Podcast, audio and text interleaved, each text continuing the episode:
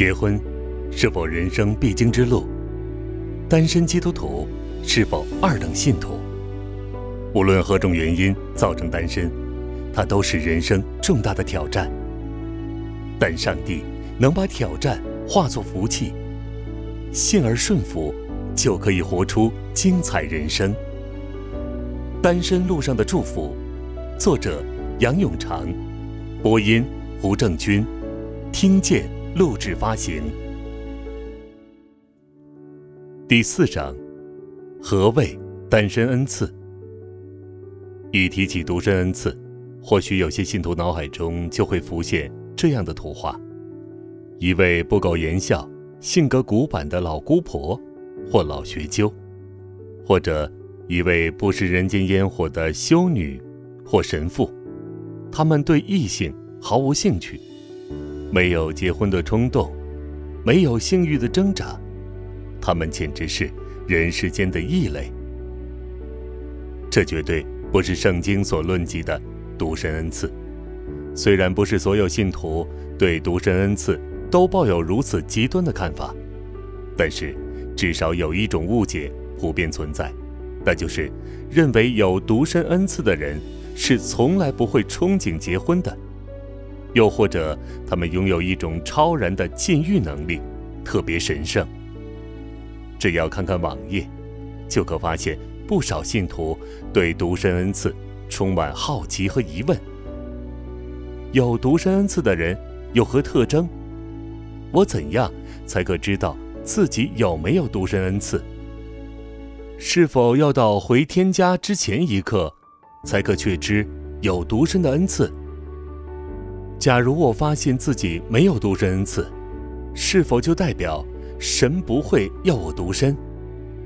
同时，又有很多各式各样对独身恩赐的见解。如果你禁止得住，又不会欲火攻心，你可能有独身恩赐。我觉得独身恩赐的意思是，当一个人对上帝爱到极限以后，他就只爱上帝，并会享受单身。独身是神为极少极少数人所预备的。为避免淫乱的事，一般人都应该结婚。就算教会的弟兄少，也并不代表神正呼召你守独身。究竟圣经所说的独身恩赐是什么一回事呢？这是一个不容易回答的问题，牵扯理论和实践层面的相关经文不多，而这一方面的学术研究也不多。对一般读者而言，斯托德的访问记录最为精简独到，值得一读。下文笔者会朝斯托德的方向讨论单身恩赐的意义，其中一些看法是个人见解，抛砖引玉，盼望集思广益，引发信徒更深思考如何发挥所得的恩赐。单身恩赐的意义，圣经中直接谈及单身恩赐的。主要只有两段经文，《马太福音》十九章十至十二节和《哥林多前书》七章七节。以下的讨论会综合两段经文的意义，尤其注重上文下理，务求解读准确。单身是神所赐的礼物，是指单身使命而言。保罗说：“我愿意众人像我一样，只是个人领受神的恩赐。”一个是这样，一个是那样，表明结婚是神给一部分信徒的恩赐，单身像保罗那样是神给另外一部分信徒的恩赐。不论结婚或单身，都是恩赐。那么，恩赐是什么意思呢？新约恩赐一词主要出现于保罗书信和彼得前书，这词和恩典息息相关。意思是指出于神恩典的赐予，即神所赐的礼物，可指属灵的恩赐，例如使徒、先知、教师、医病、行异能、讲方言等；也可指神所赐的召命和身份，例如在神所赐给以色列人的恩赐中，包括了神的儿子的名分。恩赐和呼召的关系是非常密切的。昔日神呼召以色列民族做祭司国度，在万国万民中做他的见证。他同时把各样恩赐赏给以色列人，包括立约、律法、礼仪、应许等。后来保罗说，神给以色列的恩赐和选召是没有后悔的。保罗把恩赐和选召相提并论。主耶稣亲身呼召使徒为他复活做见证，与此同时，把使徒的恩赐分给他们。恩赐和呼召是并行。同样，神给信徒单身恩赐及呼召信徒承担使命，两者是不可分割的。斯图德说的对，恩赐与呼召同时并存。如果他呼召我们单身，单身生活或状态，就是我们从神手中所领受的恩赐。换句话说，单身恩赐是指神所赐的单身天职、身份、角色、状态和恩典。之所以称为恩赐，成为礼物，是因为单身信徒能够透过单身身份和角色去建立基督的身体，服侍这位伟大的真神，却是。莫大的恩典，同样，结婚恩赐是神给已婚信徒的礼物，让他们透过已婚身份和角色去见证神，履行基督徒婚姻的使命。单身信徒获得这份崇高的使命，有没有力量实践呢？神是信实的，他赐下的使命，自然包括了履行使命的恩典。正如使徒们领受使徒的职分，也自然领受作为使徒所需的恩典和力量。不过，当保罗说单身是恩赐时，他的重点在于，单身天职是神所赐予的礼物，而不是在于神给单身信徒禁欲的能力。如斯托德所说，与其说单身恩赐是一种属灵超能力，不如说单身恩赐。是一种志业，或天职。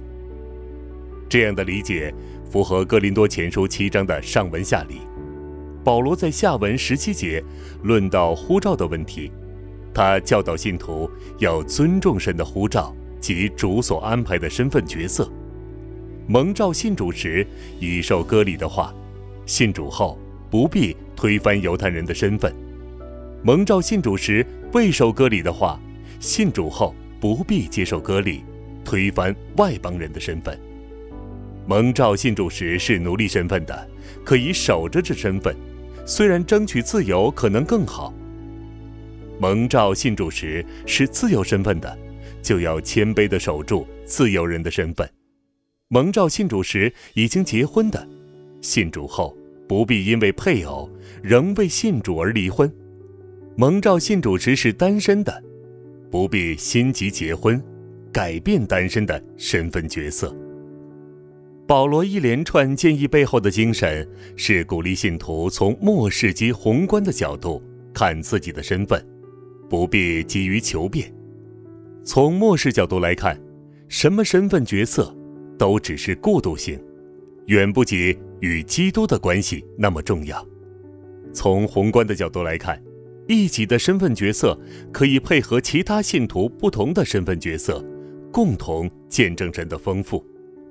教会是由神从各地方、各民族、受割礼和不受割礼的各阶层的人、奴隶、自由人、不同婚姻状况的人、已婚、鳏寡、单身、呼召出来的人所组成的。他们透过不同的领域。借着不同恩赐，见证基督的肢体，既是多彩多姿，又是由同一位主、独一真神所联络融合的。同样，今天信徒也应从末世及宏观的角度看一己的婚姻状况。要知道，自己无论是结婚或是单身的状态，都是过渡性的。但是，在主的安排之下。于见证基督仪式上有其独特的贡献。神没有安排所有信徒都结婚，因为他要同时透过已婚信徒和单身信徒见证他，所以，若神安排我们单身，并不表示我们是二等信徒，或是神忽略了我们，不为我们预备配偶。单身恩赐和结婚恩赐同样宝贵，不分高下。正如未受割礼的信徒和受了割礼的信徒，在神国度中是同等重要的。神没有安排所有信徒都结婚，因为他要同时透过已婚信徒和单身信徒见证他。这个独特的使命、身份和角色，在不同人生阶段可能会产生变化。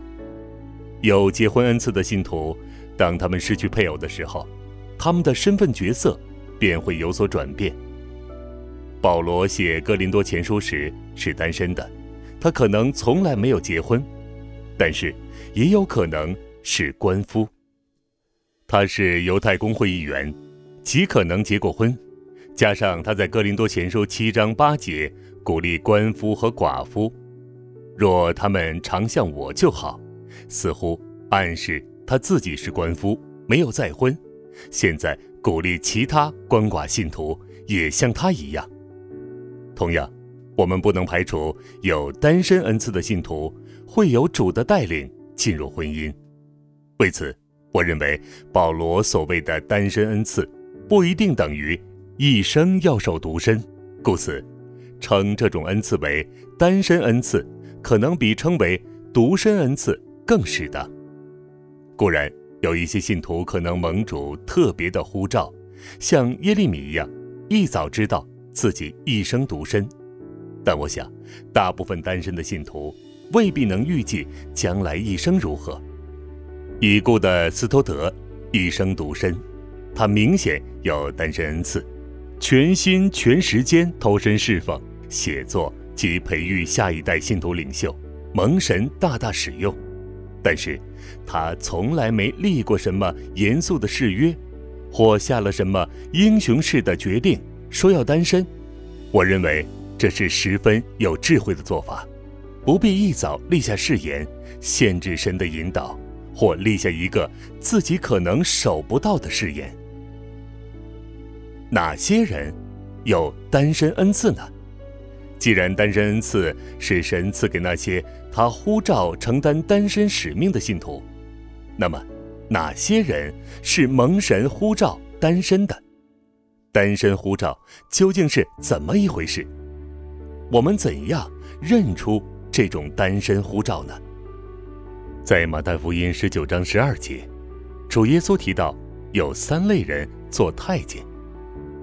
太监是当时社会服侍君王的人，他们被阉，不能结婚生育，专心服侍君主。耶稣用这一词语是指不结婚的人而言。第一类是生来是阉人，也就是那些。由于先天的理由不能结婚的，第二类是那些由于被人阉而不婚的，是当时社会里那些令人发指、强逼人阉割的行径。这可引申理解为因着后天的障碍而不能结婚的。第三类是为了天国的缘故而自愿不结婚的。第一类和第二类情况是被逼不结婚。而只有第三类，是人自愿不结婚的。应用于今天的处境，第一类情况可能是天生性器官不健全，或是生下来身体或智能都严重残缺，以致无法结婚。第二类情况可能是由于种种后天因素，以致无法结婚。斯托德举例，可能有女儿因着要照顾病重父母而无法结婚。若他的演绎方向正确的话，这种情况可包括种种不是自愿不婚的处境，例如失恋、遇不着适合对象、恋爱对象意外死亡、父母反对等。第三类情况，是因天国缘故自愿不婚，有何缘故呢？耶稣没有再详细解释。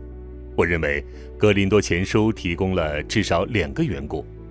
第一个缘故，是为着能够专心全时间侍奉主；单身的人不用分心讨配偶喜悦，没有家庭的担子，可以全情投入服侍神。